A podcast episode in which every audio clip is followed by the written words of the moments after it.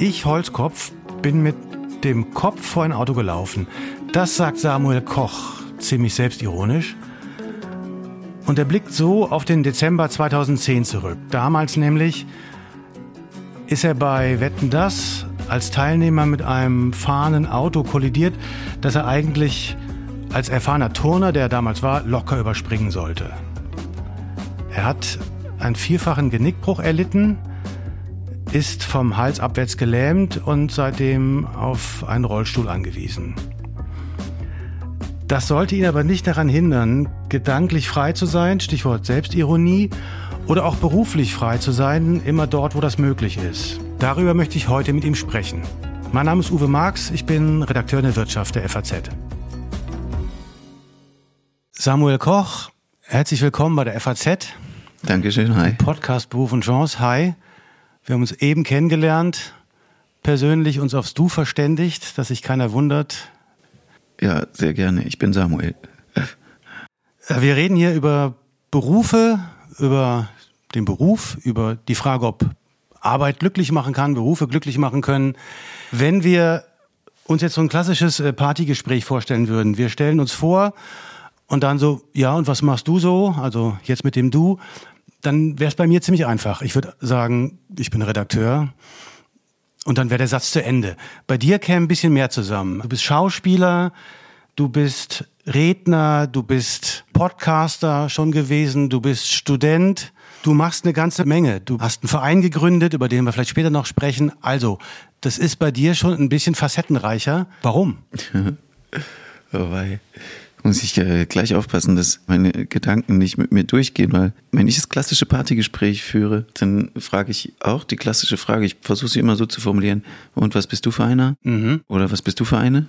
Und dann ist es immer spannend, was die Menschen antworten. Meistens, und ich würde fast sagen leider, antworten sie dann mit ihren Berufsbezeichnungen. Weil du jetzt auch gesagt hast, du bist Schauspieler, du bist Redner und so weiter. Weil ich würde von mir eher sagen, ich darf als Schauspieler arbeiten, ich darf als Redner arbeiten, ich darf als Autor arbeiten und so weiter. Aber ich würde manchmal hinterfragen, ob ich es bin. Verstehst mhm. du? Ich meine, bin ich jetzt Schauspieler? Bin ich jetzt Autor oder ist es nicht nur mein Beruf? Aber verzeih, das meinte ich mit, ich muss meine Gedanken bremsen, um auf deine eigentliche Frage zurückzukommen. Warum bin ich das oder mache ich das? Mhm. Gilt es, wie ich finde, schon zu unterscheiden, tut man das oder ist man das? Ja, das Problem, glaube ich, bei mir ist, dass ich schon als kleiner Bengel mir gewünscht hätte, es gibt sieben oder acht Leben oder mehr, weil es so viel auf der Welt zu tun und zu entdecken und auch zu arbeiten gibt, so viel Chancen in Berufen, dass ein Leben nicht ausreicht, um das alles zu tun.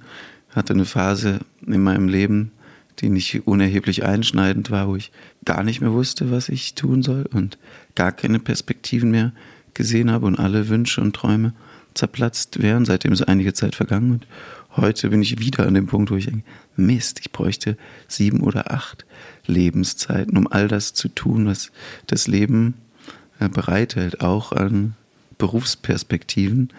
Und so gebe ich ehrlich zu, bin ich schlecht im Nein sagen. Und wenn mich jemand fragt, ob ich zum Thema Angstfreiheit, wie nächste Woche zum Beispiel, ein Vortrag halten würde, dann reizt mich das, darüber nachzudenken. Mhm. Und wenn jemand mich fragt, ob ich einen Beitrag schreiben würde über ähm, Euthanasie in einem Ethik-Schulbuch, dann finde ich es aufregend, darüber nachzudenken. Und dann sage ich da gerne zu. Und so kommt eins zum anderen. Natürlich habe ich Schauspiel studiert, da habe ich mein Diplom gemacht und das ist auch der Beruf, in dem ich meistens arbeite. Und das könnte ich jetzt noch so weiterführen mit all diesen anderen Dingen, die du auch aufgezählt hast, um es nur mal grob zu umschreiben. Mhm. Und ich habe dich eben so verstanden, dass du nicht sicher warst, was du machen kannst und was noch möglich ist und dass du also auch Zeiten hattest, wo die Unsicherheit größer war als jetzt.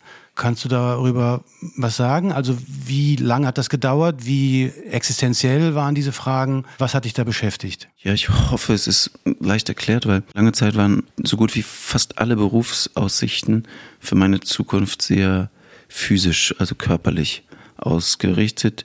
Hat damit zu tun, dass ich schon als kleiner Junge mit Kunstturnen angefangen habe. Da die meiste Zeit meiner Kindheit und Jugend hinein investiert habe, bis ich irgendwann für die äh, zweite deutsche Bundesliga und die französische Liga Division Nationale B geturnt habe und Bewegung großer Teil meiner Leidenschaft ausgemacht hat. Und äh, dahingehend waren dann auch bei meinen Wettkämpfen in Frankreich war es irgendwie interessant, sich mit dem Cirque du Soleil und den Talentscouts vom Cirque du Soleil, so ein akrobatischer, artistischer Zirkus ist, mhm. auseinanderzusetzen. Da hatte ich immer mit geliebäugelt.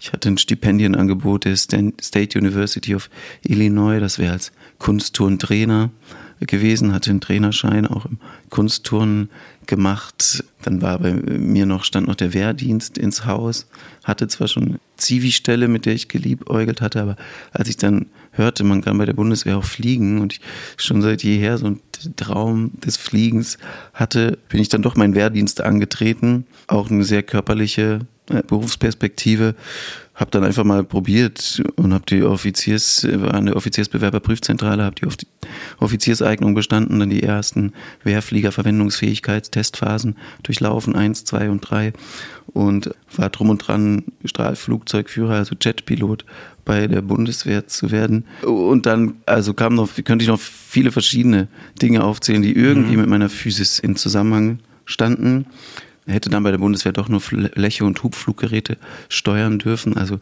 keine Jets, mich trotzdem bis ich 41 bin verpflichten lassen müssen. Dann habe ich mir habe ich diesen Weg sein lassen, habe mich dann bei Bavaria Filmstudios mal als Praktikant beworben und hatte mit den Schauspielern hatte ich es am lustigsten und am interessantesten und habe dann erst erfahren, aha, es gibt ein akademisches Hochschulstudium und dort ist im Lehrplan verankert Reiten, Reiten Fechten, Tanzen, Steppen, Akrobatik.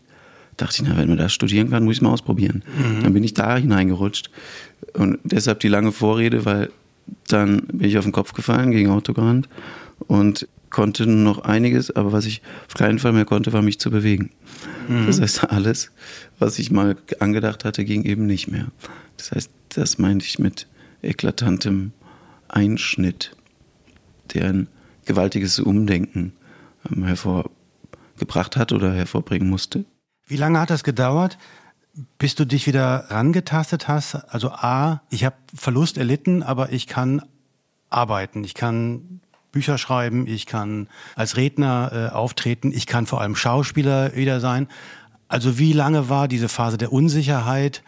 Und noch äh, eine Anschlussfrage, was hätte es für dich bedeutet, wenn du das auch verloren hättest, also die Fähigkeit zu arbeiten und einen äh, Beruf auszuüben? schwierig zu sagen, was es bedeutet hätte, aber zunächst zum ersten Teil, also Herantasten ist, glaube ich, das richtige Wort, weil es war wirklich ein Herantasten. Ich weiß noch, ich habe damals an meinen Studiengangsleiter und Professor eine lange E-Mail, einen Brief geschrieben, weil ich nicht wusste, wie geht es jetzt weiter, aber auch gesagt habe, naja, wer nichts, ich habe keine Ahnung, aber wer nichts weiß, kann vielleicht auch viel lernen und bin dann zurück zur Hochschule, Hochschule für Musik, Theater und Medien in Hannover. Und es gab viel Gegenwind auch, weil es ja ein sehr körperliches Studium auch ist. Aber es gab auch Rückenwind. Also es gab auch einen Professor, der hat mich schon in der Klinik äh, besucht und gesagt, also wir haben dich nicht nur wegen deinem Körper engagiert, sondern auch wegen deiner Fantasie und deiner Kreativität. Und wenn nicht, dann das Theater ist ein Raum, in dem man kreativ Lösungen finden kann. Und so bin ich sehr unsicher dorthin zurück und bin auch teilweise recht schmerzhaft mit meinem Unvermögen konfrontiert worden, gerade wenn es wieder an den Akrobatik oder an den mhm. Bewegungsunterricht ging. Mittlerweile würde ich sagen, vielleicht auch eine gesunde, radikale Konfrontation. Wieso gesund? Na, gesund, deshalb wahrscheinlich die, die Rehabilitation etwas forciert hat mhm. und mich dem, den Fakten ins Auge hat sehen lassen und dem nicht auszuweichen, weil Natürlich wäre alles andere logischer gewesen. Ich dachte anfangs, es gibt ja nichts Dämlicheres, als in meinem Zustand ein Schauspielstudium fortzusetzen. Und mittlerweile denke ich fast, es hätte nichts Besseres geben können was als das, weil wo kann man sonst nur mit Stimme und Geist ähm, sich betätigen? Und aber nochmal auf deine Frage, ich glaube, was auch sehr früh stand in diesem Prozess, in diesem Herantasten mit viel Fragen und Unsicherheit und kleinen Erfolgserlebnissen, die mit Sicherheit notwendig waren, aber auch Rückschritten, war, dass mir irgendwie früher klar war, oh nein, ich möchte, auch wenn es jetzt irgendwie pseudomoralisch klingt, ich möchte wieder Steuerzahler werden und kein Steuerhilfeempfänger oder kein Sozialhilfeempfänger, ohne das schlecht zu reden, aber sowas wie Invalidenrente oder das mhm. wollte ich irgendwie nicht. Ich habe gesagt, was kann ich beitragen? Und nachdem ich lange oft gefragt habe, warum und in die Vergangenheit gerichtet, wieso musste das passieren, habe ich dann das irgendwann wandeln können und mich gefragt, eher in die Zukunft gerichtet, wozu? Was kann ich jetzt noch dem Leben beitragen? Nicht nur, was kann das Leben mir bieten, sondern umgekehrt. Und dann haben wir das erste Stück inszeniert. Ich war äh, der Militärarzt-Veteran, schon im Rollstuhl. Ivan Romanic Cibutikin in Anton Tschechows Drei Schwestern und wir saßen vier Wochen am Tisch, an den Tischproben. Das war noch alles, war ich in Augenhöhe Mitglied des Ensembles. Und dann ging es auf die Bühne und mir hat es echt gekraut davor. Und es hat irgendwie funktioniert und es war stimmig in die Inszenierung. Und wir haben beim internationalen Schauspielschultreffen in Berlin einen Preis abgeräumt und es gab Szenenapplaus für meine Szene, obwohl viele der Leute nicht wussten, dass ich tatsächlich im Rollstuhl saß. Und es gab die Rückmeldung, was für ein genialer Schachzug, diesen Militärarzt in den Rollstuhl zu setzen. Mhm. Und erst am Applaus wurden viele klar, ach, sitzt der vielleicht wirklich im Rollstuhl. Und das war so eins dieser Etappensiege, wo man gedacht hat, aha, da steckt ja noch, also mein vermeintlich nicht vorhandenes Bewegungskonzept ist auch ein Bewegungskonzept. Und so bin ich bis heute in jeder Inszenierung bei den bald Hunderten, die ich schon gemacht habe, überrascht, was dann doch alles möglich ist. Und wenn ich dich richtig verstanden habe, dann hat dir niemand gesagt in dieser Phase, du pass mal auf, du musst dich da von deinem Traum verabschieden. Oder? Es wird nicht gehen äh, mit Rollstuhl und nach dem Unfall, sondern dann hast du eher überlegt, das wird wohl nicht gehen. Also du warst der große Skeptiker oder gab es auch Außenstehende, die dich da mm. ausbremsen wollten? Nein, ich war vermeintlich zwischenzeitlich der größte Zweifler, weil hatte ja vorhin meine Ursprungsmotivation an diesem Beruf benannt, die einfach komplett wegbrach. Mir wurde dann erst im Laufe der Zeit auch die Essenz dieses Berufs bewusst, dass es ja darum geht, auch Emotionen zu transportieren, Menschen zum Lachen, Weinen oder im Optimalfall zum Nachdenken anzuregen. Und da wurde bald klar, okay, das funktioniert noch, ob mit oder ohne vollbeweglichem Körper. Und gab aber auch Außenstehende, auch Freunde, die natürlich zu Recht gefragt haben, willst du dir das wirklich antun? Mhm. Überleg doch mal was anderes. Und auch Dozenten, die gesagt haben, also wir arbeiten hier nur professionell, also nicht mit Behinderten, wir sind eine hochbegabten Eliteschule. Das funktioniert nicht. Warum gibt es denn sonst eine, einen Körpereignungstest, wenn der hinfällig wäre, ihn zu machen? Und ja, da begann echt eine lange, auch nicht immer einfache Pionierarbeit. Hat dich das wütend gemacht oder hast du dir gedacht, euch oh, zeige ich's? Oder wie reagiert hm. man auf so eine Bremse, die einem ja, gezeigt ich, wird. Ich glaube, ich bin, bis zum heutigen Tag bin ich echt so ein kleines Kind in diesem Punkt, der schon sehr am Gegenwind wächst. Also meine Neffen und Nichten motiviere ich bis heute, wenn man sie bittet, irgendwas zu machen. Ich stopp die Zeit. Wenn man diesen, weiß nicht, ist dir das ein Begriff, wenn man diesen Wettkampfinstinkt, meine Frau weiß zum Beispiel genau mit mir umzugehen. Also wenn sie sagt, ach, du sagst sowieso nicht ab du sagst doch sowieso zu, dann ist sofort der Gegenwind, okay, der zeige ich's. Ich sag ab. Verstehst du, wie ich meine? Dieses, dieses Trotzige. Ja. Also, wenn mir jemand sagt, das funktioniert nicht, also ist einfach mittlerweile ein Satz, auf den ich recht allergisch reagiere. Das geht nicht, dann will ich's erst recht wissen. Vielleicht sollte ich das hier nicht so öffentlich sagen, sonst weiß, kennt man hier meine Schwachstelle. Würdest du denn sagen, von diesen vielen Sachen, die du machst, machst du irgendwas besser als das andere? Also bist du der bessere Schreiber oder der bessere Redner oder der bessere Schauspieler? Wo liegt dein größtes Talent sozusagen? Ich hatte relativ früh so eine Berufserfahrung. Da habe ich noch als Regiepraktikant für eine Filmproduktion gearbeitet.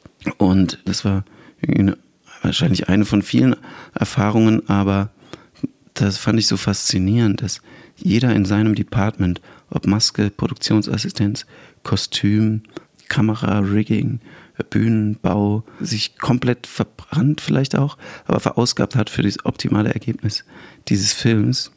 Und ich war ursprünglich als, ganz komisch, Kinderbetreuer und militärischer Berater für diese Produktion engagiert, weil es viele Kinder gab in dem Film und auch viele Soldaten und ich halt diese fragwürdige militärische Vergangenheit hatte und viel Kinderbetreuung gemacht habe. Aber ich bin auch leidenschaftlich auf den Knien über das Kopfsteinpflaster von der Familie von Bülow gerobbt, um die Zigarettenfilter aus dem Kopfsteinpflaster mhm. zu poolen, weil in diesem historischen Film im Zweiten Weltkrieg gab es keine Zigarettenfilter. Also war klar, es darf kein Zigarettenfilter im Bild zu sein. Und das ganze Team robbte über diesen riesigen Platz. Und das hat mich damals schon beeindruckt und dass jeder alles gab für das Optimum. Und ich denke, nicht nur aus dieser Erfahrung ist mir wichtig, in allem Bereich am liebsten immer Vollgas zu geben und 100 Prozent zu geben im Rahmen der Möglichkeiten. Ähm, was hatte das mit deiner Frage zu tun? Ob, ich irgendwas besser oder schlechter mache? Genau, ob du sagen würdest, ich bin der eindeutig bessere Schauspieler als Schreiber oder Redner oder aber ich bin so ein, ich bin so ein Mehrkämpfer gewissermaßen. Ich kann irgendwie vieles so gut, dass ich es mache. Naja, manchmal müssen das Außenstehende können das besser beurteilen, aber worauf ich mit dieser Anekdote hinaus wollte, ist, egal was ich mache, ich versuche es einfach so gut ich kann mhm. zu machen. Und wenn ich mich dafür verbrenne zum Leidwesen meines Soziallebens zum Teil und wenn ich dann darauf Nächte hin arbeite, bin, weiß nicht, war zum medizinischen Dienst der Krankenkassen eingeladen und zu einem speziellen Thema und ich merkte, ich kenne mich da nicht aus, ich kann es nicht so gut. Und dann habe ich einfach zwei Nachtschichten damit verbracht, mich in das ganze äh, Gesundheitssystem in diesem Bereich hineinzuarbeiten, um da so gut es geht redefähig, sprachfähig zu sein, was noch lange nicht heißt, dass ich das gut gemacht habe. Aber ich versuche es eben so gut es geht zu machen. Und klar, die Expertise habe ich mit meinem Schauspielstudium. Ich denke, auch bis zum heutigen Tag arbeite ich auch an meiner Weiterentwicklung in dem Beruf, dass ich da nicht einschlafe oder einroste. Ich merke das bei jedem Projekt. Man kann irgendwie alles immer noch besser machen. Ich muss es dann irgendwann loslassen. Manchmal denke ich nach einem Vortrag, ach du meine Güte, meine Kernkompetenz ist doch Bewegung und Turnen und ich sollte besser die Klappe halten. Und dann ist man in den meisten meiner Tätigkeiten leider in so einer Co-Abhängigkeit der Rückmeldung und des Betrachters, der Zuschauenden. Und das gelingt manchmal besser, manchmal schlechter, aber solange auch Anfragen nicht ausbleiben, ich da reaktiv sein kann, was zuzusagen, mache ich das, aber ich hänge jetzt auch an keinem der Berufe. Also ich fände es sehr spannend, herausfordernd auch, eine Glückseligkeit und Zufriedenheit zu empfinden als Straßenbahnfahrer. Und mit der heutigen Technik kann man das gut umbauen, dass auch ich das steuern kann und zufrieden nach Hause zu kommen, nachdem ich den ganzen Tag gesagt habe, Ausstieg in Fahrtrichtung links ja. und so weiter. Das heißt, jeder deiner Berufe wäre verzichtbar letzten Endes für dich? Also es ist natürlich eine Mutmaßung, aber ich hoffe das mhm. und ich mutmaße das und ich wünsche mir das für mich selber. Ich habe es noch nicht in Gänze ausprobiert, aber ich denke schon und weiß nicht, ob ich das sogar vielleicht jedem raten würde. Aber Ratschläge sind auch manchmal nur Schläge und sobald Beruf und Berufung sich gesund vermischt, sollte man sich natürlich auch nicht drücken davor. Aber weil du gerade den Straßenbahnfahrer erwähnst, hattest du so Berufswünsche als Kind? Also bevor du die Idee hattest, ich werde irgendwie professioneller Turner oder gehe zum Cirque du Soleil oder irgendwelche anderen Sachen, gab es da so klassische Berufsbilder, wo du sagtest, das könnte ich mir vorstellen? Vielleicht nicht ganz klassisch, aber ich weiß, ich wollte lange Zeit Tiefseeforscher und Meeresbiologe werden. Da habe ich mich sehr viel erkundigt, als Kind schon. Fand den Ozean und das Meer und alles, was da drin kreucht und fleucht, faszinierend. Aber wie das so ist als äh, Kind, dann habe ich angefangen, Filme zu schauen und fand irgendwie das erfrischend, dass es da eine Berufsgruppe gibt, die nicht so eitel ihr Gesicht in die Kamera hält, aber die Dinge macht, die den Film eigentlich spannend machen. Also die Risikodarsteller, auch bekannt als Stuntman oder Woman. Da dachte ich immer, oh, das will ich machen. Da hatte ich dann meinen ersten Stunt- und Schauspielunterricht. Und den Schauspielunterricht fand ich ganz grauenvoll. Es war eigentlich der erste Beruf, wo ich mir im Klaren darüber war, dass ich den nicht machen möchte. Ausgerechnet das bin ich dann geworden. Wer weiß auch nicht. Das beschreibt eigentlich nur die Inkonstanz meiner Meinung und dass ich eben manchmal im Laufe der Biografie nicht meiner Meinung bin. Warum warst du damals der Meinung? Das nicht? Naja, es gab so diese erste Kinderstand- und Schauspielschule. Ich habe einen Schnupperkurs dazu geschenkt bekommen. Und weil ich eben wusste, wie man seinem Körper Befehle gibt, wurde ich vom Fleck weg gebucht. Also mein Fernsehjubiläum liegt bald 25 Jahre zurück. Meine ersten Fernsehauftritte und wurde halt gebucht als Kind, das die Treppe runterfliegt, mhm. als ein Kind, das sich verprügelt. Der Markt war damals relativ dünn, was Kinder anbelangt, die sich gefahrlos anzünden können und so. Weiß auch nicht warum. Deswegen bekam ich viele. Seltsam. Seltsam. Deswegen bekam ich viele Jobs. Und da gab es eben auch Schauspielunterricht. Und das fand ich ganz grauenvoll. Da wurde dann Titanic-Musik eingespielt und ich musste wildfremden Mädels äh, pseudo-bedeutungsschwangere Blicke zuwerfen, während eine Kamera uns filmt. Das wollte ich, fand ich dämlich. Ich wollte lieber raus, wieder von Häusern in Luftkissen springen und Rügelszenen inszenieren und dachte auch, nee, nicht schon wieder Schauspiel. Also das finde ich so furchtbar. Fand irgendwie das ehrwürdig, komischer Begriff heutzutage. Ich weiß, die aufregenden Dinge zu machen, ohne sein Gesicht zu präsentieren und so zu tun, als hätte man es gemacht. Mhm. Und hat es aber nicht gemacht. Da hatte ich irgendwie so eine Abneigung gegenüber Schauspielenden. Ja. Und jetzt bist du selbst einer. Ja. So spielt das Leben. Grauenvoll, ja. Grauenvoll. Das Leben kann schlimm sein. Ist aus Alternativlosigkeit. Wenn du aber sagst, Tiefseeforscher und solche Sachen, das klingt nach einem guten Schüler eigentlich. Und ich mhm. dachte, boah, der hat bestimmt so viel Sport gemacht früher. Ich kenne diese Typen sozusagen. Ja. Ich war selbst einer. Ja. Wer viel Sport macht und wer so körperlich ist und so, der ist dann normalerweise nicht so richtig gut in der Schule. Der ist bei seinem Sport gedanklich und zeitlich und sonst was. Hast du das trotzdem hingekriegt? Ja, ich gebe dir recht. Ich war wahrscheinlich einer dieser Typen. Ich hatte wirklich keine Zeit für Hausaufgaben oder Lernen oder sowas. Das ging in der Grundschule ganz gut, da bin ich mit Einsen überwiegend raus, ein paar Zweien vielleicht.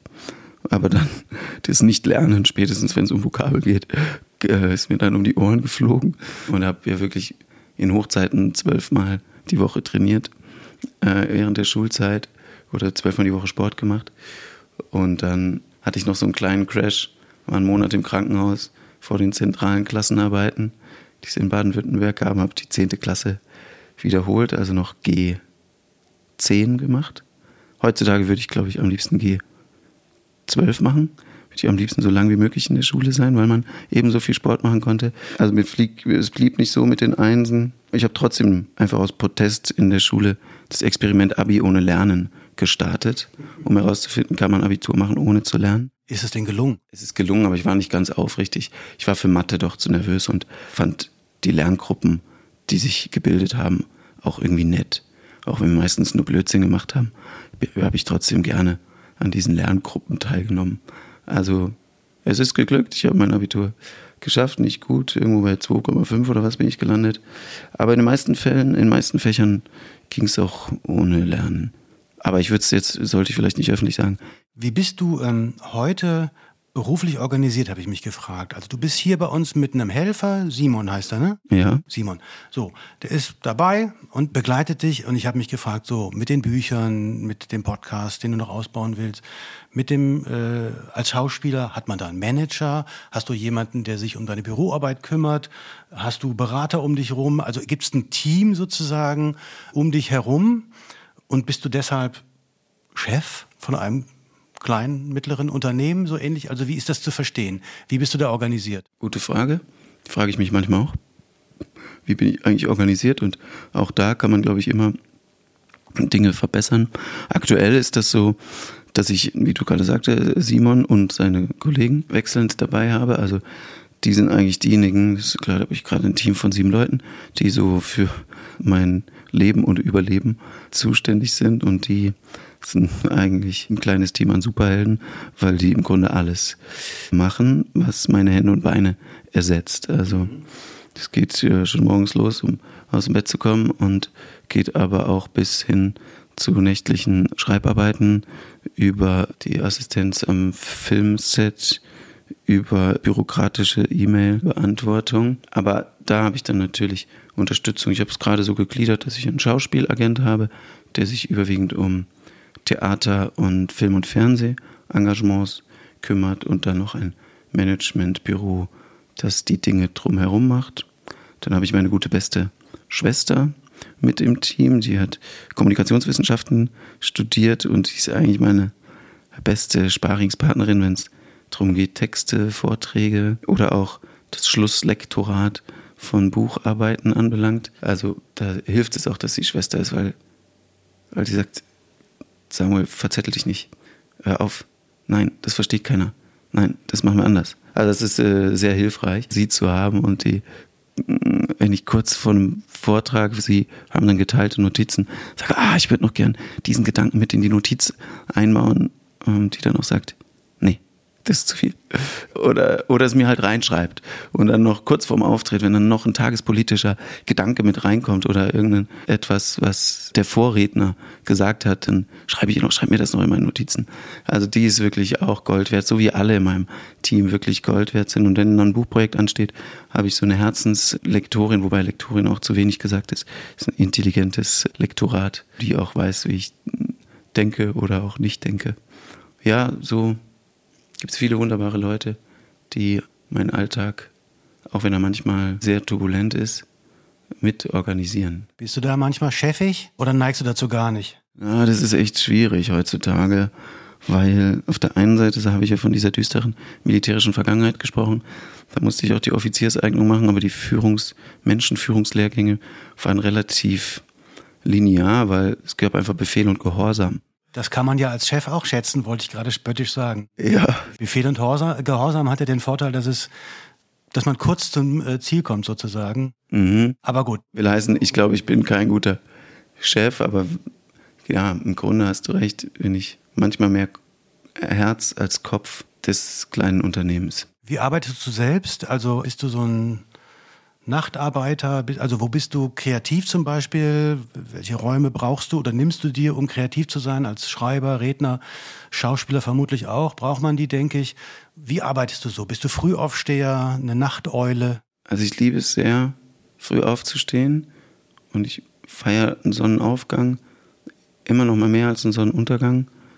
Aber wahrscheinlich auch deshalb, weil ich ihn so selten erlebe, weil ich dann doch ähm, das Tagesgeschäft wenn dann das Handy zur Ruhe kommt und wenn dann keiner mehr anruft, dann komme auch ich zur Ruhe.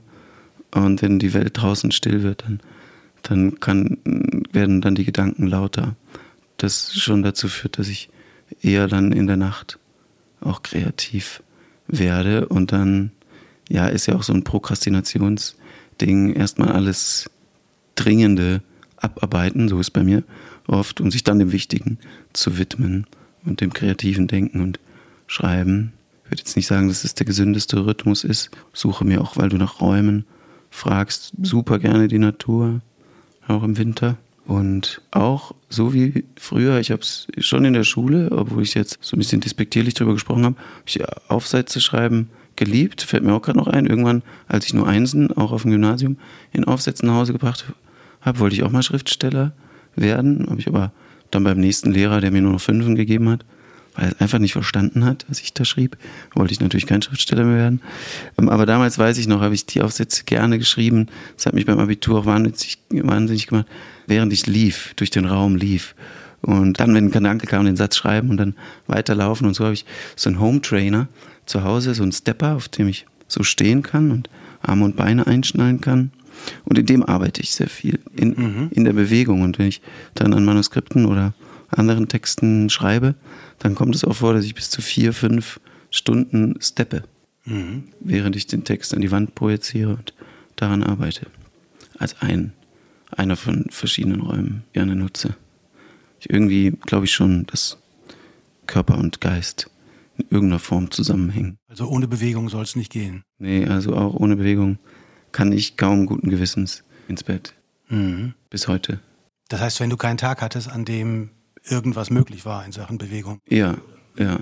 Das nimmt immer noch viel Zeit in Anspruch, die ich aber zum einen gerne investiere, aber auch zum Leidwesen des angesprochenen Teams, weil von selbst ist die Bewegung nur schwer möglich. Das heißt, ich brauche dabei auch viel Hilfe und jeder in meinem Team, das ich gerade mit Superhelden verglichen habe, die sind auch äh, Physiotherapeuten oder zum Teil bessere Physiotherapeuten. Ich habe schon viele, viele Physiotherapeuten ausprobiert und dachte, na okay, gut, das kann eigentlich jeder in meinem Team, die ich natürlich auch dahingehend ausgebildet habe, besser und effektiver. Genau, da verbringen wir viel Zeit mit nebst dem Tagesgeschäft. Mhm.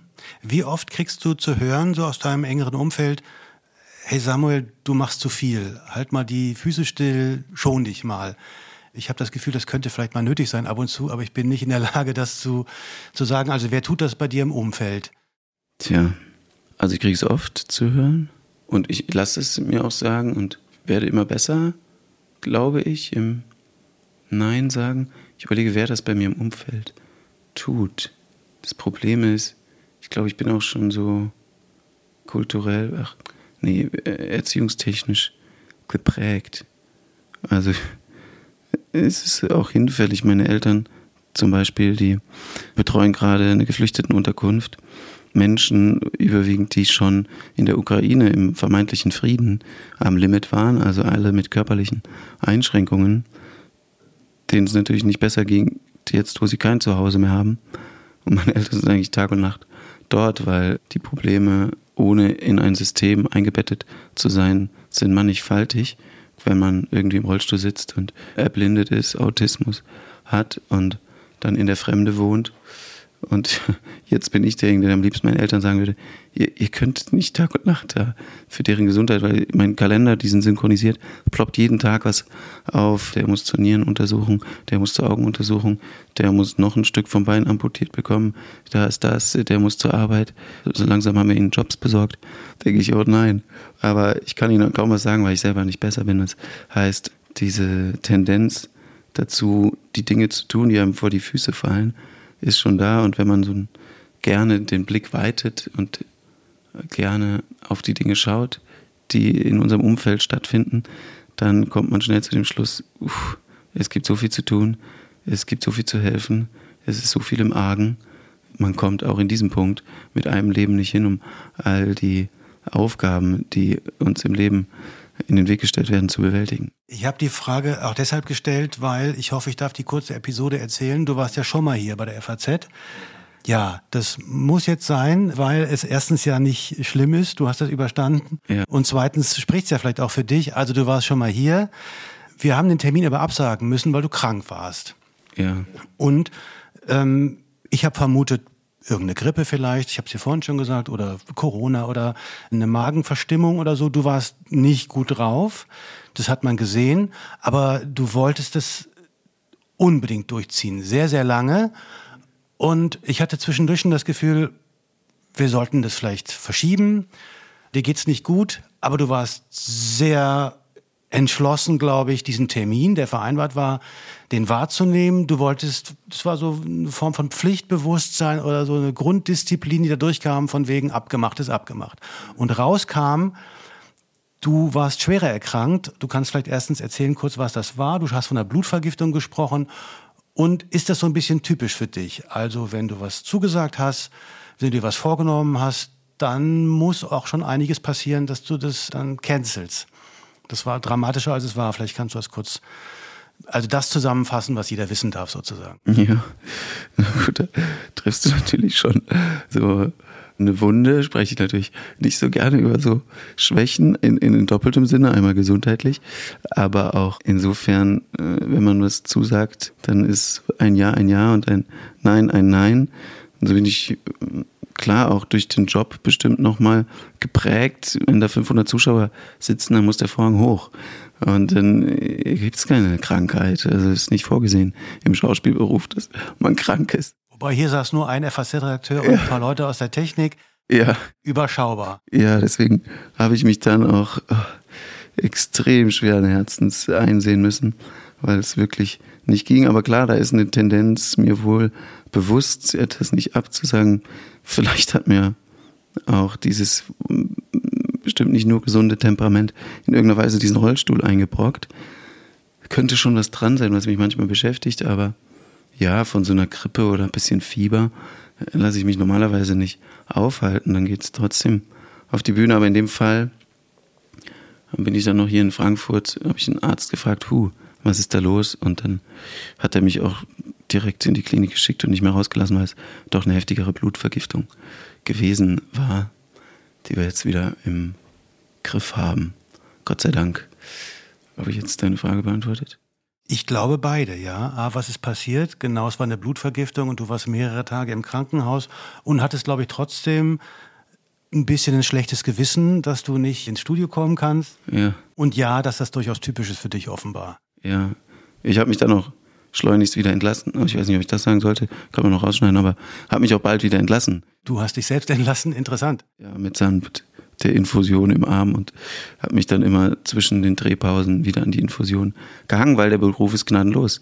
Als ich sagte, ich bin krank, mir geht's nicht gut, dann hieß es, okay, dann werden sie umbesetzt. Dann macht es ein anderer Schauspieler. Und dann gibt es auch kein Geld. Und dann ist man ersetzt. Und dann habe ich gesagt, na gut, habe ich mit dem Arzt gesprochen, so und so, und gesagt, na gut, dann gehen wir in die Infusion mit ja, so ist halt der Job, das meinte ich mit der Beruf des Schauspielers, sieht es nicht vor, endlich nach etlichen Jahrzehnten langsam äh, formiert sich was Vergleichbares wie eine Gewerkschaft mhm. in diesem Berufsgruppe, was glaube ich ganz gut ist. Du willst dich doch nicht etwa engagieren, so von wegen noch ein Job. Du meinst gewerkschaftlich? Ja, gewerkschaftlich. Ah, wäre ich nicht abgeneigt, gibt es viele. Ich dachte schon.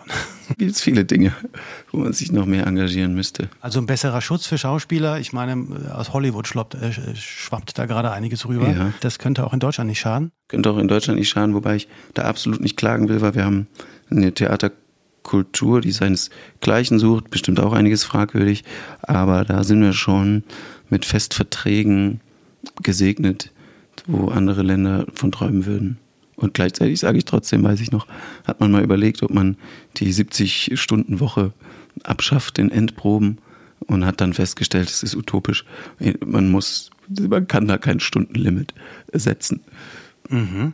Äh, in Zusammenhang mit diesem Besuch hier in Frankfurt frage ich mich, wie du dich erholst, wo du deine Pausen nimmst, ähm, anschließend daran vielleicht, ob du an, mit sowas wie Work-Life-Balance was anfangen kannst, also von wegen Arbeiten gut und schön, aber ich muss auch Freiraum für mich haben und Ruhe, also all diese Themen. Wie gehst du das Ganze an? Du wirkst einerseits sehr, sehr beschäftigt, sehr ehrgeizig, ein bisschen trotzig, wie du selber, glaube ich, gesagt hast, so von wegen, ich will mir keine Möglichkeiten nehmen lassen, aber jeder Mensch braucht Ruhe. Wie ist das bei dir? Ja, also Work-Life-Balance habe ich schon mal gehört. Meine Frau bezeichnet es in meinem Fall oft eher als Work-Work-Balance und die ist bei mir eigentlich ganz gut ausgeglichen. Die Balance zwischen Work und Work. Aber im Ernst, ich schaue im Grunde jeden Tag danach, dass ich Momente der Einkehr habe. Momente der Ruhe. Ich starte jeden Tag ganz bewusst nicht damit aufs Handy zu schauen, ganz bewusst nicht damit zu schauen, was die Welt da draußen sagt und die Menschen von einem wollen.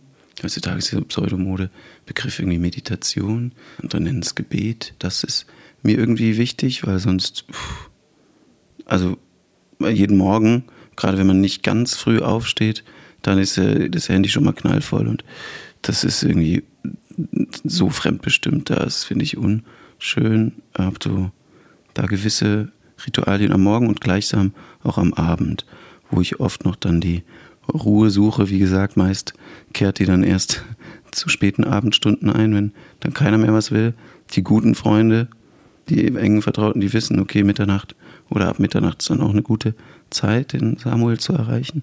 Und auf der anderen Seite suche ich mir auch verteilt im Jahr schon immer Inseln der kompletten Abstinenz, sagt man das? Oder wenn man heute so sagt, Digital Detox mhm. oder so, mache ich aber schon etliche Jahre und das mache ich ganz klassisch, schon noch, ich glaube sogar schon bevor es modern wurde oder ich weiß nicht, äh, im Kloster und genieße das sehr, ähm, alles auszuschalten. Wie lange machst du das dann? Tage, ein paar Wochen oder? Nee, leider keine paar Wochen, sondern eher Tage, wenn es hochkommt, eine Woche und kannst du empfehlen, so wie es klingt. Absolut. Je nach Kopffreiheit dauert es ein bisschen, bis man da reinkommt, um, um sich und muss man sich natürlich auch erlauben können und auch darauf hinarbeiten, nicht zu arbeiten. Aber auch jetzt zum Jahresende hin steht bei mir fett im Kalender für alle sichtbar mit allen äh, synchronisiert ich glaube, gerade steht das Wort Reha, Kloster,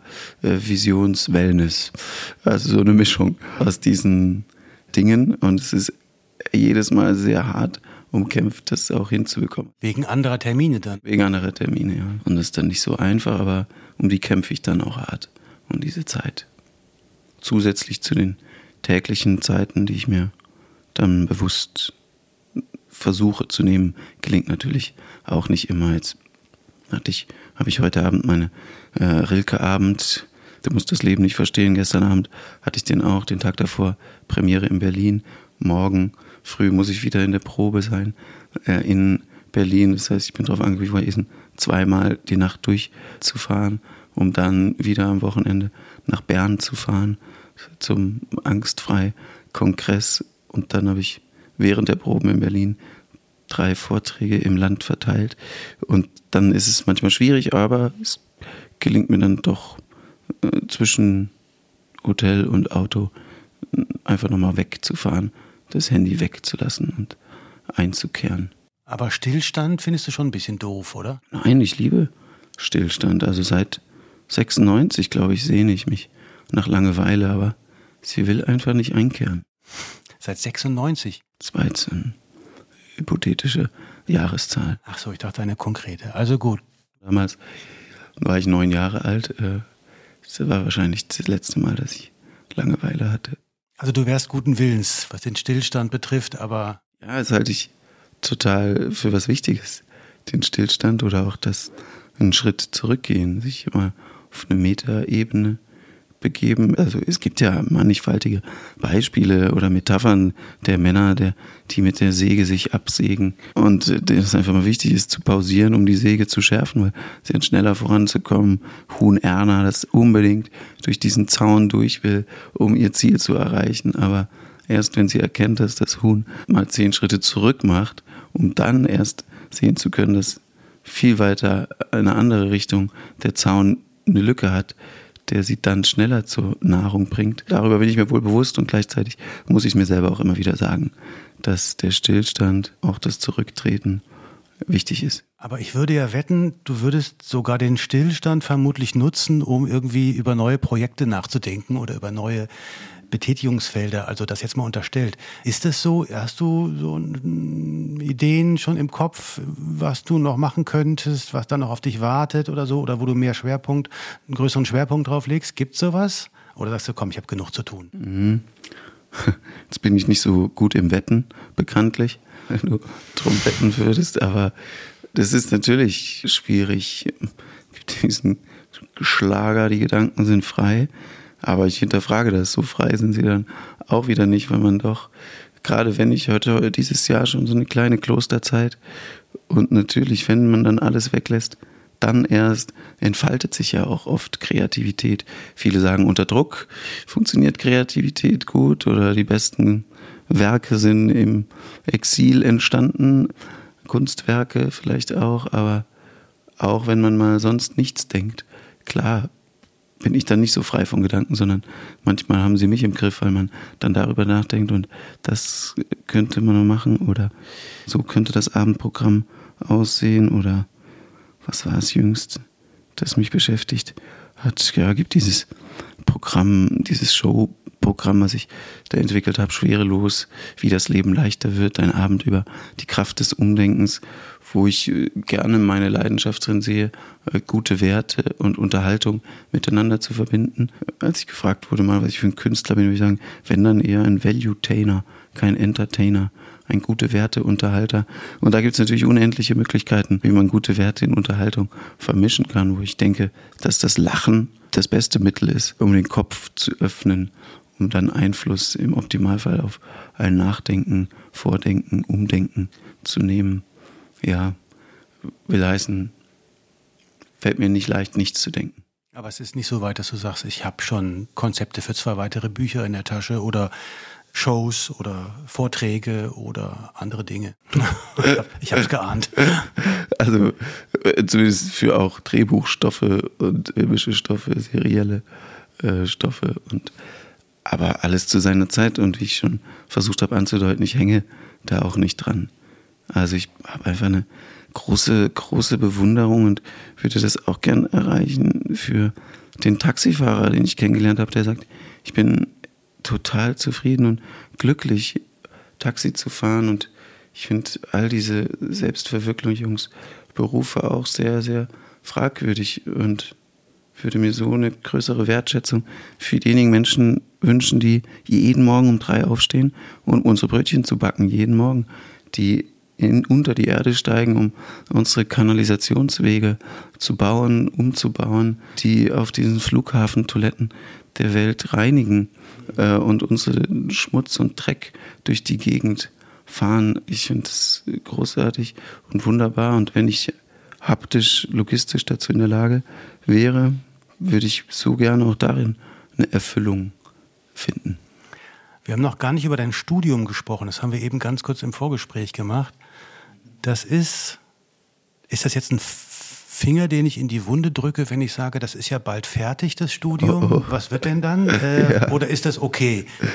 Nein, das ist schon okay. Ich muss mal mit den Dozenten sprechen, ob es für die auch okay ist. Ich studiere, so wie ich am liebsten so lange wie möglich in die Schule gegangen wäre, würde ich am liebsten so lange wie möglich studieren, weil ich finde das bei allem, was man natürlich anprangern kann an unserem Bildungssystem, auch ein großes Privileg, dass man ähm, seinen Geist weiter anreichern darf.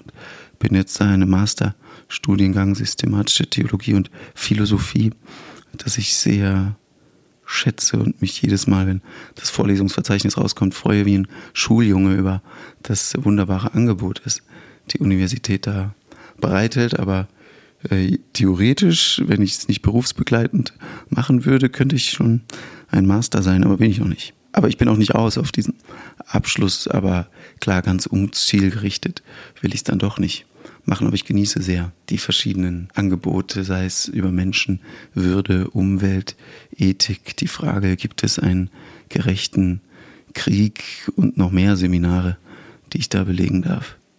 Und ich habe das vorhin richtig verstanden, es gab schon spitze Hinweise, schon wieder was Brotloses ah. neben, oder war das so? Ja, ich hatte meinen Intendant am Nationaltheater Mannheim gefragt, was er davon hält, wenn ich in die Nachbarstadt gehe, so ein bisschen nebenher studiere, berufsbegleitend. Hat er gesagt, sehr gute Idee, sehr weise, aber fragte dann, aber warum denn schon wieder was Brotloses, wie Schauspiel? Äh, ja, ich habe ihm die Frage nicht beantworten können. Ich fand, wie gesagt, das Angebot der Seminare so verlockend in diesen Geisteswissenschaften. Man könnte ja auch vermuten, das würde jetzt auch in unseren Podcast passen, Podcast passen dass dir Geld nicht so wichtig ist beim Arbeiten. Oder wäre das jetzt zu viel gesagt?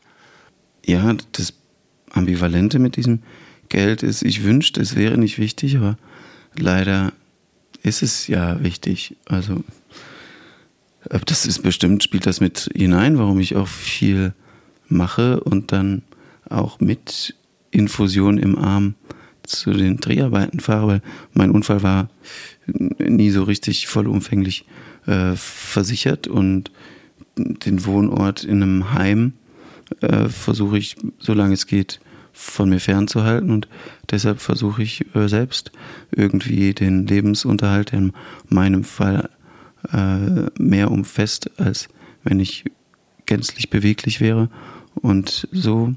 Ähm, deshalb will ich sagen, das Geld ist nicht wichtig, aber leider ist es halt wichtig, die Miete zu zahlen mhm. äh, und ähm, Hilfsmittel zu bezahlen und Zuzahlungen zu bezahlen, die Therapien mit sich bringen. Also wäre naiv zu sagen, Geld ist unwichtig. Das wissen vor allem diejenigen, die darauf angewiesen sind oder vor allem die, die wenig haben. Wir reden heute an einem Mittwoch miteinander. Äh, wie sieht der Rest der Woche noch für dich aus, so beruflich? Was kommt da noch, bevor du ins Wochenende starten kannst? Um mal eine Vorstellung zu bekommen, wie deine Tage oder Halbwochen getaktet sind. Ja, ich werde gleich zu einer Dienstbesprechung von meinem internen äh, Assistententeam starten, um genau diese Arbeitsstrukturen zu organisieren, zu reorganisieren. Dann geht's schnurstracks zum Soundcheck von meinem Rilke-Abend. Ja, du musst das Leben nicht verstehen. Und dann gehe ich ins Auto und fahre nach Berlin, weil da morgen früh Theaterproben sind. Dann morgen Abend mit Bergfest. Darf man nie vergessen, das Feiern. Äh, ganz wichtiger Bestandteil des Arbeitens, meiner Meinung nach. Welches Fest? Äh, Bergfest, so nennt man nur in so Theater- oder Filmproduktionen wenn man über den Berg ist, ah, was okay, die zeitlich, den mhm. zeitlichen Aufwand anbelangt. Mhm. Also da ist das äh, Klischee der Schauspielenden total zutreffend, dass da viel gefeiert wird. Wie gesagt, finde ich gut und wichtig. Und dann starte ich ins Wochenende schönerweise mit einem Schweizbesuch, weil ich dort bei einem Kongress spreche. Und schönerweise deshalb, weil meine Familie nicht unweit von der Schweiz entfernt wohnt. Basel, deutsche Seite, die besuche ich dann am Wochenende. Also Wochenende teils beruflich, teils privat angereichert. Und dann geht es wieder zurück nach Berlin in die Proben, denen ich gerade stecke. Und nebsther läuft natürlich mein Wahlpflichtprogramm an Therapie und bürokratischem. Wobei bürokratisch ist eher Pflicht als Wahl. Und das ist auch üppig, vermute ich. Ja, ich versuche es so gut es geht auszulagern, aber ab und zu sollte man schon versuchen, eine E-Mail zu beantworten, wenn man mhm. denn dazu kommt, sie zu lesen. Dann danke ich dir, Samuel, dass du bei uns warst. Ja, ich danke auch. Dass du uns hier bei der FAZ besucht hast und für dieses wunderbare Gespräch. Ja, ich danke dir auch. Sehr spannend über Beruf und Chance nachzudenken, also auch mich zu hinterfragen. Danke dafür, für den Anstoß.